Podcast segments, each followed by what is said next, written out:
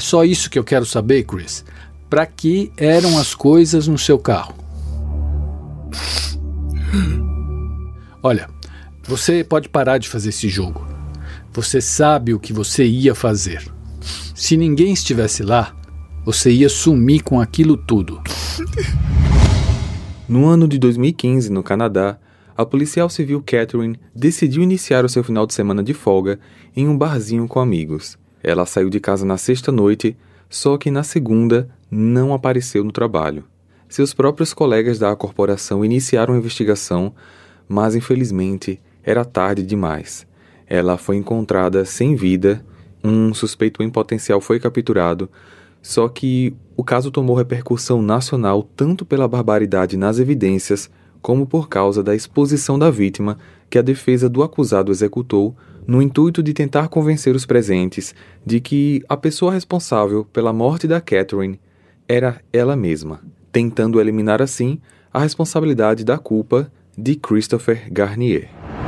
Olá, misteriosos! Eu sou Fábio Carvalho e esse é o projeto Arquivo Mistério. Mas antes da gente começar o caso de hoje, eu quero dar um recado muito bacana para vocês. Se você está nos escutando pelo Spotify, agora você pode qualificar o nosso projeto e isso vai ajudar muito no crescimento do canal. Você pode qualificar em até 5 estrelas e a sua nota fará com que o Arquivo Mistério alcance mais pessoas. Então, agora mesmo enquanto você está escutando a gente, passa na página principal do Arquivo Mistério no Spotify e dê a sua qualificação. Desde já, muito obrigado. Para ver as fotos do caso de hoje, basta seguir a gente no Instagram, arroba Arquivo Mistério. O link está na descrição desse episódio.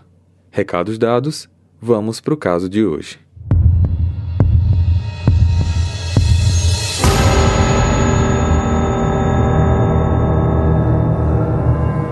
Catherine Campbell nasceu em janeiro de 79, na província marítima de Nova Escócia, no Canadá. Era filha do meio do casal Susan e Dewitt Campbell. Desde criança, ela já revelava uma aptidão natural para ajudar as pessoas e servir a comunidade. Era descrita como uma pessoa afetuosa, prestativa e solidária. Ela seguiu os passos do pai e, muito jovem, se tornou bombeira. Poucos anos depois, tornou-se oficial da polícia, uma profissão que exercia com determinação e comprometimento. Numa sexta-feira, dia 11 de setembro de 2015, aos 36 anos, Catherine terminou normalmente a sua jornada de trabalho, se despediu dos colegas, desejou bom final de semana e foi embora. Ela estaria de folga no fim de semana e retornaria às funções apenas na segunda-feira. Só que, na segunda, ela não compareceu ao trabalho e não fez qualquer contato para comunicar um atraso ou ausência. Ela era uma policial muito responsável e nunca havia se ausentado do trabalho sem justificativa. Os colegas tentaram contatá-la por telefone, mas não obtiveram resposta. Após algumas horas de tentativas frustradas, os funcionários do departamento policial começaram a ficar preocupados e uma equipe foi designada para ir até o seu apartamento e tentar descobrir o que estava acontecendo. Ao chegarem no imóvel, chamaram, ninguém respondeu, só que a porta estava destrancada. Eles entraram e constataram que ela não estava lá. O local estava em condições normais, organizado, limpo, tudo no devido lugar. De incomum, apenas o fato da TV estar ligada e o relógio despertador estar tocando. Alguns pertences pessoais, como chaves, carteira e celular, não estavam lá. Os policiais solicitaram as imagens das câmeras de segurança do prédio para tentar descobrir o horário em que Catherine havia saído pela última vez e se ela estava sozinha ou acompanhada. Ao analisar as imagens, foi constatado que Catherine saiu pouco depois da meia-noite da sexta-feira, entrou sozinha em um táxi e nunca mais retornou. Alarmados, os policiais sabiam que estavam diante de uma situação preocupante e eles precisariam se mobilizar o mais rápido possível para encontrá-la. Segundo o que foi apurado, ela decidiu sair para beber e se divertir com amigos no centro e foi de táxi porque, obviamente, ela não voltaria dirigindo. As imagens das câmeras do prédio levaram a polícia a identificar o motorista do táxi, que confirmou em depoimento que atendeu ao chamado dela e a conduziu até um bar chamado Ale House. Segundo ele, o comportamento dela parecia normal e tranquilo, sem qualquer indício de embriaguez ou uso de drogas. O Ale House é um bar intimista com música ao vivo, é frequentado por grupos de amigos, colegas de trabalho em happy hour e até mesmo famílias. Não tem o estilo de uma boate, é mais um lugar para sentar, bater um papo, relaxar. E as câmeras registraram que, em certo momento, Catherine começou a conversar com um homem. Eles beberam alguns drinks e foram ficando mais íntimos. Começaram a se beijar e o clima foi esquentando. Dançaram juntos, sensualmente, trocaram mais beijos, carícias quentes, ao ponto de um dos funcionários do local ter que pedir para que eles pegassem mais leve, porque alguns dos outros clientes estavam se sentindo um pouco incomodados. Pouco tempo depois, por volta das três da madrugada, Catherine e seu acompanhante saíram do local e entraram num táxi. O acompanhante de Catherine era Christopher Garnier, um ex-paramédico de 27 anos. Christopher já havia trabalhado na Ale House, então ele pôde ser facilmente reconhecido pelos funcionários do local. Em depoimento, um bartender, ex-colega do suspeito, contou o seguinte: Christopher tinha acabado de romper o relacionamento de anos com a sua namorada chamada Brittany Francis, com quem ele também dividia um apartamento, só que com esse rompimento ela o expulsou do imóvel, o que fez com que ele procurasse voltar para a casa dos pais, só que como os pais moravam em outra cidade, ele pediu acomodação temporária a um amigo chamado Mitchell Devos. Já Mitchell contou aos policiais que, naquela sexta-feira à noite, os dois beberam muito até que decidiram sair para continuar bebendo num bar. Foram juntos até um local próximo ao Ale House, onde ficaram por cerca de uma hora. Ocorre que Mitchell ficou muito bêbado e o bar se recusou a continuar vendendo bebidas para eles. A patrulha policial foi acionada e Mitchell foi removido do local pelo Drunk Tank, um serviço da polícia canadense que resgata pessoas alcoolizadas para passarem a noite no local seguro, onde costumam deitar, se hidratar, para então serem liberadas em segurança no dia seguinte. Depois que Mitchell foi recolhido, Christopher, que não estava excessivamente embriagado, decidiu ir ao Ale House para continuar sua noitada, e foi lá que ele conheceu Catherine, de onde, como falei, foram vistos saindo juntos num táxi. O taxista que os conduziu, que no caso era um outro já, deu o endereço de destino e os policiais acabaram caindo de volta na casa do Mitchell. Câmeras de segurança registraram o casal chegando ao apartamento por volta das três e meia da madrugada, só que após isso não há nenhum registro da Catherine saindo do local. Com base nesses achados, Christopher passou a ser o principal suspeito e começou a ser rastreado pelos policiais. A polícia pôde averiguar que ele reatou o namoro com a namorada e voltou a morar no antigo apartamento com ela, e continuou vivendo normalmente, seguindo sua rotina diária, durante todos os dias que sucederam ao desaparecimento da Catherine. Mitchell foi chamado novamente para contar fatos pós o retorno dele do serviço de recolhimento social ele relatou que, ao voltar para casa na manhã do sábado, encontrou Christopher dormindo no sofá-cama da sala e que estranhou o fato de ele não estar usando o cobertor que ele havia emprestado. A polícia conseguiu pegar também uma troca de mensagens entre os dois, onde Mitchell pergunta sobre o cobertor e Christopher responde que precisou jogá-lo fora após ter passado mal com a bebedeira e ter deixado o material muito sujo mas que ele não se preocupasse, ele iria providenciar um novo, porque o antigo estava muito estragado. Os investigadores então iniciaram uma busca por evidências no apartamento e vestígios de sangue puderam ser identificados no chão da sala, no sofá-cama e em alguns objetos da sala e do banheiro. Posteriormente, peritos confirmaram que aquelas amostras tratavam-se do DNA de Catherine. No computador do Mitchell os policiais encontraram pesquisas relacionadas à perda de memória devido à ingestão de álcool e perda de memória por uso de antidepressivos. Na rua onde o prédio do Mitchell está localizado, havia vários estabelecimentos comerciais com câmeras de segurança e as imagens revelaram algo inquietante. Na madrugada do dia 12 de setembro, por volta das 5 da manhã, Christopher saiu dos fundos do prédio e cerca de um minuto depois ele retorna ao local trazendo um latão de lixo. Alguns minutos depois, ele sai de novo dos fundos do prédio, novamente com o latão de lixo, só que dessa vez com bastante dificuldade para arrastá-lo, aparentemente por estar bem pesado.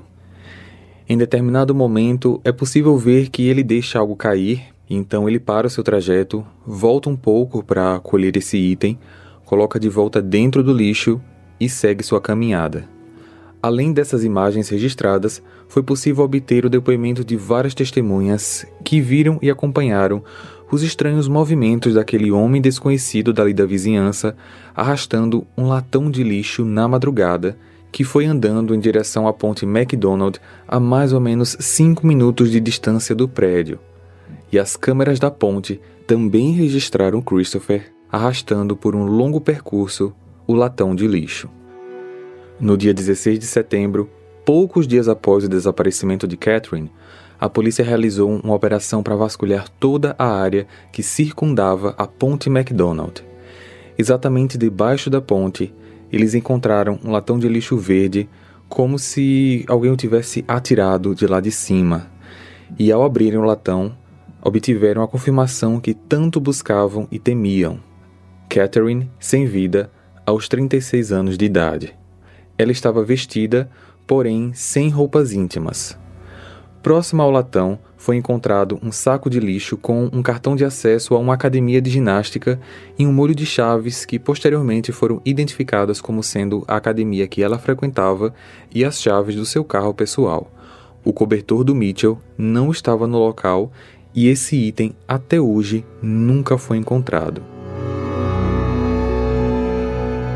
Hey! Você se interessa por crimes reais, serial killers, coisas macabras e tem um senso de humor um tanto quanto sórdido? Se sim, você não está sozinho. Se você precisa de um lugar recheado de pessoas como você, venha conhecer o podcast Pátria Amada Criminal. Todas as semanas tentamos entender o pior da humanidade. Nesse processo a gente ri, chora, fica brava, fofoca, porque afinal de contas é assim que a gente fala quando está entre amigos. Suas novas melhores amigas trevosas estão aqui no Pátria Amada Criminal. O médico legista determinou que Catherine faleceu por sufocamento, tinha ferimentos contundentes na cabeça, além de apresentar hematomas no olho compatíveis com os causados por socos, bem como outras diversas marcas de agressões espalhadas pelo corpo. Além disso, o nariz estava fraturado. Naquele mesmo dia, apenas uma hora após a descoberta, Christopher foi preso dentro do seu carro, supostamente indo em direção à Ponte McDonald. No banco de trás do carro, os oficiais encontraram um grande pedaço de lona verde, luvas, uma corda amarela, fita adesiva, um galão de gasolina, um cobertor marrom e uma mochila contendo roupas, itens de higiene e o seu passaporte. A polícia acreditava que Christopher planejava se desfazer definitivamente do corpo da Catherine e depois, provavelmente, iria fugir do país. Sob custódia na delegacia, ele foi interrogado por mais de nove horas. A sua namorada, aquela que era ex-namorada, mas que tinha voltado o relacionamento com ele no dia 12, o exato dia em que Catherine desapareceu, esteve presente com ele todo o tempo. Durante as horas de perguntas, Christopher se limitou apenas a chorar e dizer que não se lembrava de muita coisa da noite do encontro com a vítima. Você não se lembra do que aconteceu ou não quer se lembrar? Eu não me lembro. Chris, uh, você percebe. Você percebe o que está acontecendo aqui? Quando você jogou o corpo dela da ponte, você estava querendo que alguém a encontrasse? Eu não conseguiria fazer isso nem se eu tivesse, sei lá, por exemplo, atropelado um cachorro. Mas você fez isso. Fez tudo isso. E depois passou o fim de semana normalmente. Fez sexo com a sua namorada. Foi à festa de aniversário do seu pai. E todos disseram que você estava muito bem. Como você conseguiu? Você queria mudar as coisas. Você estava indo em direção ao corpo para fazer alguma coisa. Como você diz que não sabe de nada? Eu não sei o que eu ia fazer. Ok, e as coisas que estavam no seu carro eram para quê então? Eu estava com a minha mochila porque eu não tinha certeza se eu ia embora ou não. Certo. E O que mais? A gasolina e a lona podiam ser para uma ou outra coisa qualquer. Que seria. É só isso que eu quero saber, Chris. Para que eram as coisas no seu carro? Olha, você pode parar de fazer esse jogo. Você sabe o que você ia fazer. Se ninguém estivesse lá, você ia sumir com aquilo tudo. Depois de muito tempo sem falar coisas relevantes, Christopher finalmente confessou o crime. As evidências que lhe foram apresentadas e que claramente o incriminavam eram robustas e inquestionáveis, só que ele apresentou uma versão um tanto quanto controversa sobre os fatos. O que ele dizia se lembrar era que, ao chegarem no apartamento, Catherine pediu a ele que fizessem sexo violento. Ela pediu que ele batesse nela com tapas, socos e apertasse a sua garganta. O sexo foi de maneira consensual, só que, num certo momento, ela teria perdido os sentidos e desmaiado. Ele teria ficado desesperado tentando reanimá-la, até que de repente ele teve uma espécie de apagão mental e a partir dali ele não consegue se lembrar de mais nada. Minutos depois, Christopher é deixado sozinho na sala do interrogatório e ali ele acaba escrevendo uma carta de confissão. Eu não sei por onde começar, mas eu espero que isso possa trazer alguma conclusão sobre o caso. Eu nunca quis que isso acontecesse. Eu sempre fui uma pessoa cuidadosa, mas este é o meu momento mais sombrio. Eu não espero que vocês me perdoem pelo que aconteceu, então eu não vou pedir pelo seu perdão. Mas eu preciso que vocês saibam que eu sinto muito pelo que aconteceu. Se eu pudesse dar a minha própria vida para trazer ela de volta, eu daria. Eu vou carregar isso comigo pelo resto da minha vida. Com base nessa carta, Christopher foi mantido preso na delegacia e poucos dias depois, após pagamento de uma fiança de 100 mil dólares, ele foi liberado para cumprir prisão domiciliar enquanto aguardava julgamento.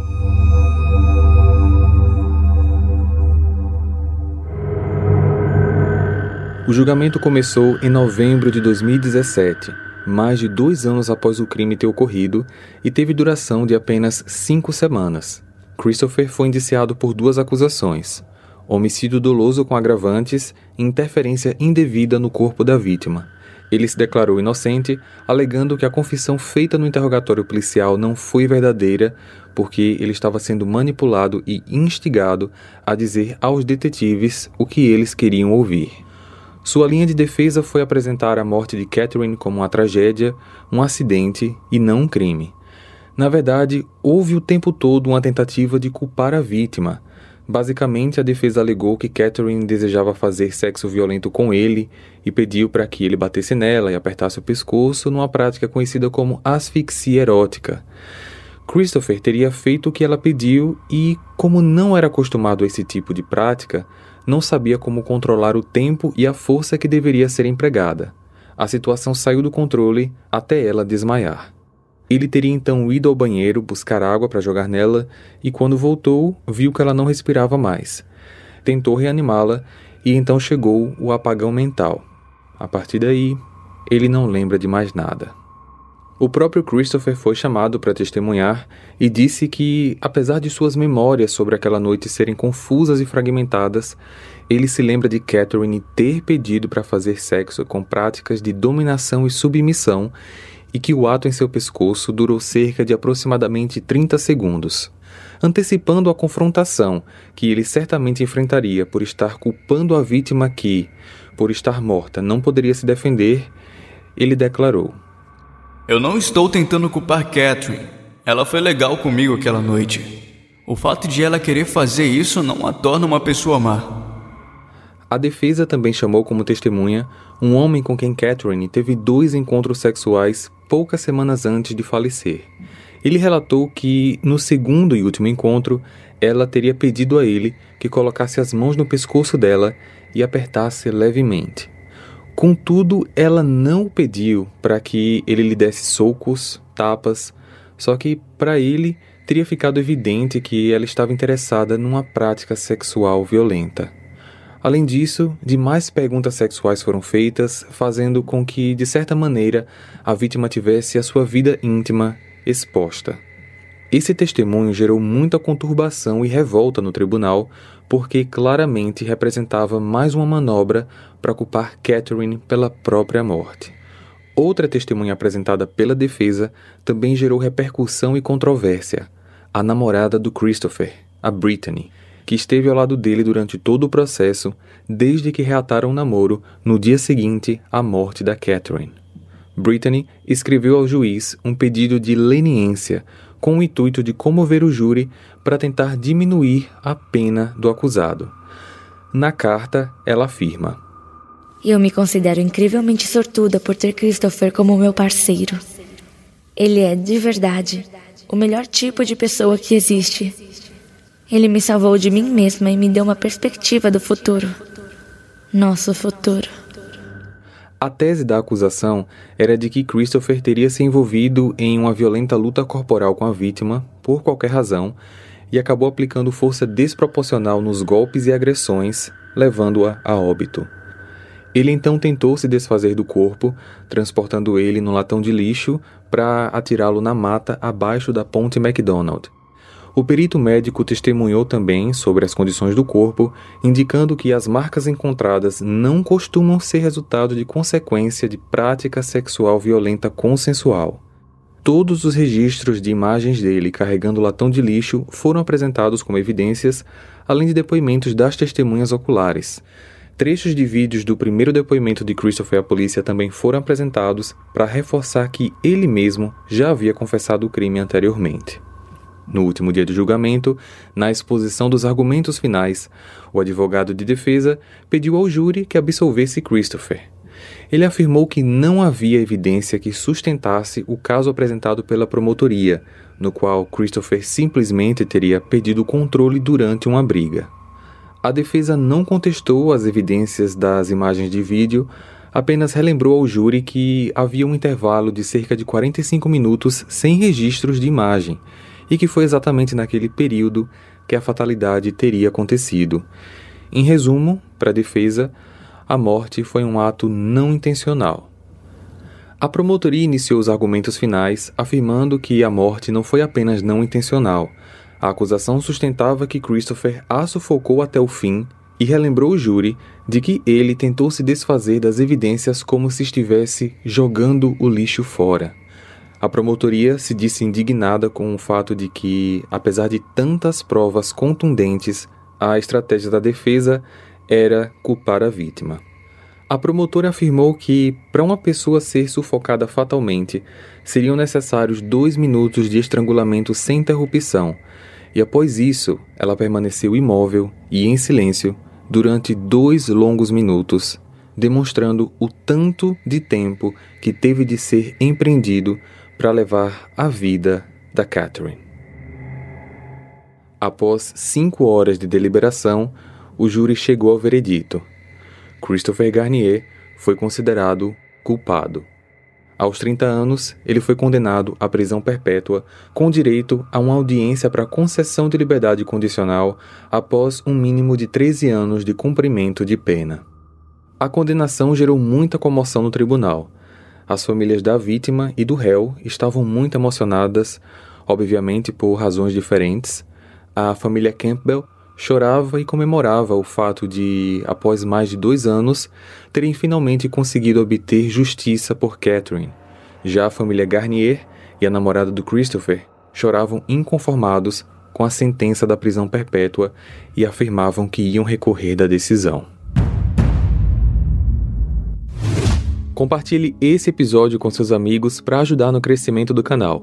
Para ver as fotos desse caso, basta seguir a gente no Instagram, arroba Arquivo Mistério, ou o nosso canal lá no YouTube. Eu vejo vocês então no próximo caso. Combinado? Até lá! Hey! Você se interessa por crimes reais, serial killers, coisas macabras e tem um senso de humor um tanto quanto sórdido? Se sim, você não está sozinho. Se você precisa de um lugar recheado de pessoas como você, venha conhecer o podcast Pátria Amada Criminal. Todas as semanas tentamos entender o pior da humanidade. Nesse processo a gente ri, chora, fica brava, fofoca, porque afinal de contas é assim que a gente fala quando está entre amigos. Suas novas melhores amigas trevosas estão aqui no Pátria Amada Criminal.